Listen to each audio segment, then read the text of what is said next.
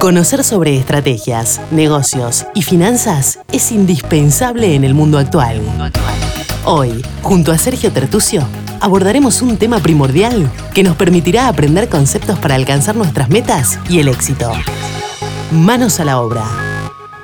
¿Qué tal? ¿Cómo les va? Hoy vamos a trabajar un tema que es obviamente el tema que, que más nos urge y es cómo enfrentar este momento que no quisiera denominarlo crisis, pero sí un escenario de eh, recesión aguda y de muy corto plazo o mediano plazo. ¿Por qué hablamos de recesión aguda y de ese corto mediano plazo? Porque ha habido una serie de acontecimientos que van más allá del coronavirus, pero que tienen que ver con lo que ha sucedido e impacta en temas económicos como eh, las distintas medidas proteccionistas de los países, el cambio del precio del petróleo, eh, todo el tema de el impacto que va a tener en la movilidad de las personas, de bienes, de servicios, la incertidumbre. Y sobre esto es donde me quiero detener. Es decir, frente a modelos de incertidumbre, como es lo que venimos hablando, es decir, permanentemente estamos teniendo incertidumbre en cómo van avanzando y sucediendo las cosas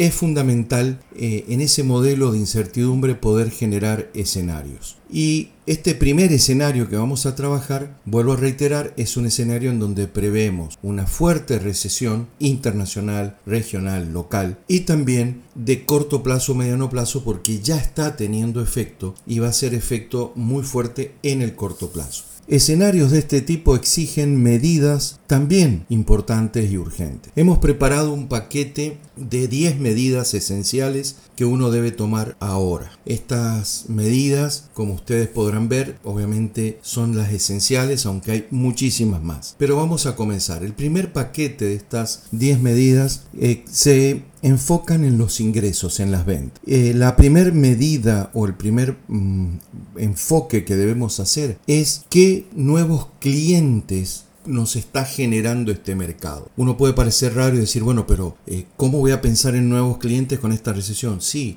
es esencial que en este momento entendamos que hay grandes cambios en los hábitos de compra, en los hábitos de consumo, en los hábitos de pago, eh, en los hábitos de movilidad y de aislamiento. Por lo tanto es comprender a nuestros clientes y también buscar nuevos clientes. ¿Qué nuevos clientes puedo yo conseguir? Esta primera medida nos va a dar un enfoque para poder ver una segunda medida que es qué nuevos productos, qué nuevos servicios o qué adecuaciones debo hacer a los productos que yo tengo actualmente o a los servicios que yo presto para los nuevos clientes como los anteriores clientes. Y una tercera medida es pensar en los nuevos mercados. Esto ya genera nuevos mercados, nuevas formas de eh, comercialización, nuevos mercados que se abren, nuevos mercados que también se cierran. Por lo tanto, vuelvo a reiterar, dentro de este paquete de medidas es enfocarnos. Primero, ¿qué nuevos clientes puedo lograr, que puedo entender su eh, segmento y cómo llegarles a ellos. El tema de nuevos productos, las adecuaciones a nuestros productos y servicios. Y tercero, el tema de mercados, nichos, segmentos de mercado a, los cuales yo puedo llegar. Entrando ya en los clientes actuales, debo pensar en una cuarta medida que es el delivery. ¿Qué significa el delivery? Eh, nuestro cliente nos conoce, ya tiene confianza con nosotros, pero hoy o no se puede mover o no puede reunirse, por ejemplo, si estamos en un restaurante, ya no vamos por medidas de aislamiento o medidas sanitarias, posiblemente eh, haya mm, interrupción en, en este tipo de situaciones.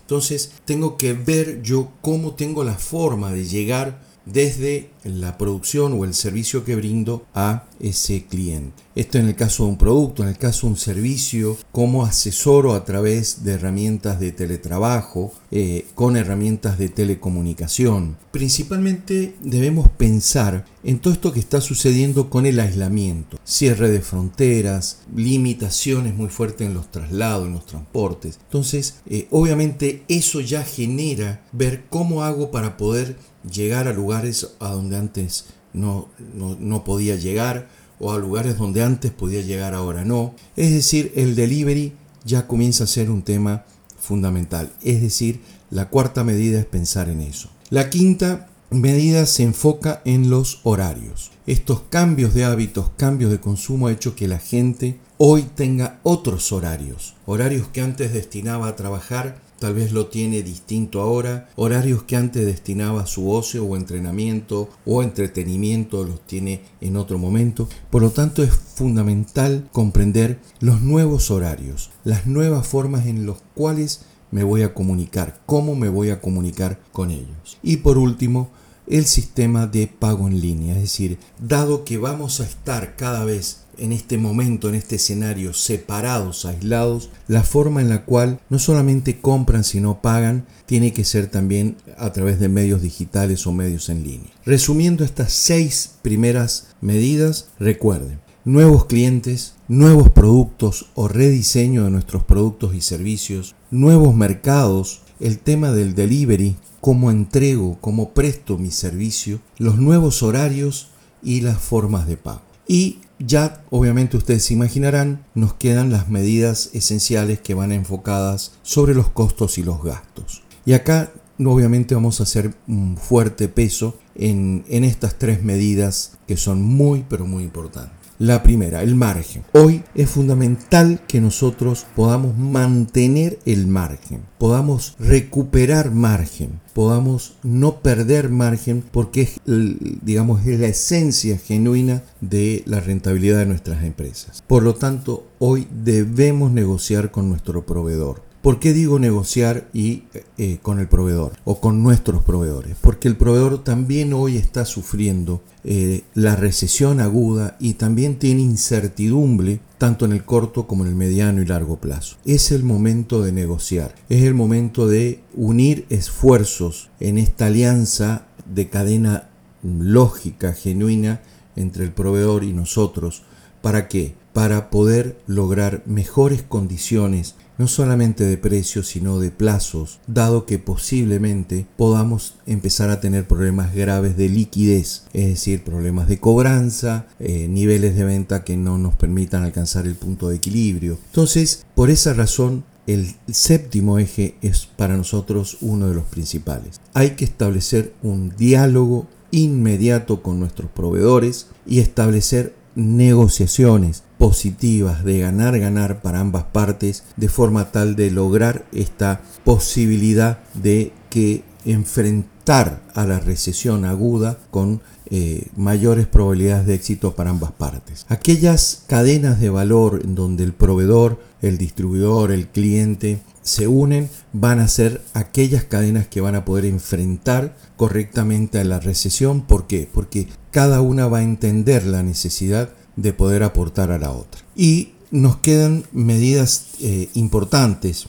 también como, como lo son la parte de los gastos. Por ejemplo, trabajar con los gastos fijos. Y vuelve a aparecer la palabra de negociación. Por ejemplo, una octava medida es el tema salarial. Entonces, por ejemplo, es muy importante trabajar con los empleados, con nuestros colaboradores. No podemos pensar que la primera medida es despidos, por muchas razones. Más allá de que debemos tener la comprensión de la situación social y del impacto social que esto trae, sino la importancia de poder lograr y mantener una, un equipo de talento humano que todas las empresas es fundamental. Por esa razón, la negociación salarial se hace muy importante en estos momentos. Si hay problemas económicos, financieros, habrá que ver la forma de establecer beneficios, ver cómo diferir algún tipo de beneficio o retribución,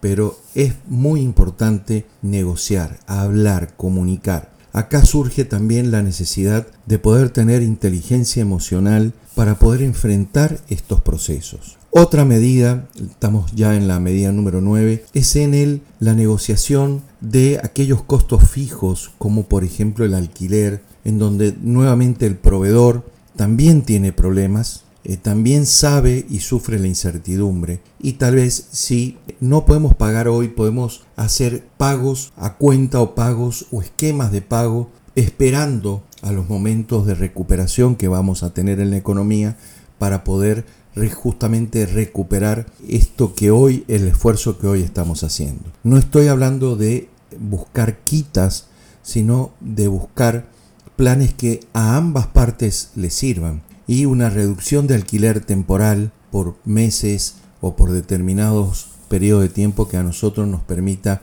ver cómo evoluciona el mercado. ¿Por qué? Porque justamente al proveedor, al dueño del local, no le conviene que eh, se vaya porque ustedes salirse eh, va a ser más difícil conseguir hoy alguien que venga a cubrir ese lugar y por otro lado también debemos entender que esa persona necesita mantener esa inversión. Por lo tanto, es también la necesidad de negociar todos nuestros costos y gastos fijos, como por ejemplo alquiler. Y finalmente vamos a hablar de todo lo que tiene que ver con los servicios, con tasas, con impuestos. Por favor, no es el momento de evadir ni es el momento de dejar de pagar por dejar de pagar sino es el momento de entender, esperar a las medidas que los gobiernos van a poner, van a decidir, para que de esta manera poder lograr establecer y lograr beneficios con los distintos eh, diferimientos impositivos que pueden haber,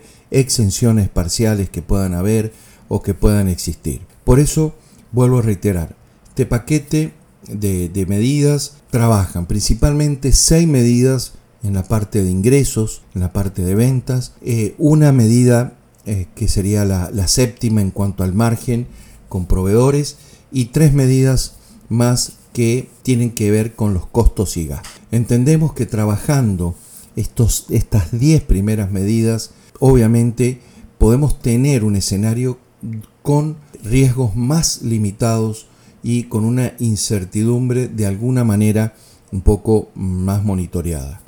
Obviamente en una segunda parte vamos a trabajar con elementos más puntuales de las métricas necesarias en este momento, cuáles son las métricas que hay que tener y las alertas tempranas. Pero no queríamos dejar de lado de em, poner a consideración de ustedes estas 10 medidas. Bueno, de mi parte muchísimas gracias, espero que les sirvan y que podamos hablar profundidad con los próximos capítulos. Muchísimas gracias. La práctica y los buenos hábitos son claves para nuestro éxito. Debemos poner en acción todos los consejos y conceptos aprendidos. Compartí este episodio entre tus amigos y conocidos y recordá visitar nuestra web www.ifadesa.com y seguirnos en las redes sociales, en Instagram y Twitter estamos como ifadesagps. Todo el equipo de Sergio Tertucio te saluda y te desea el mayor de tus logros.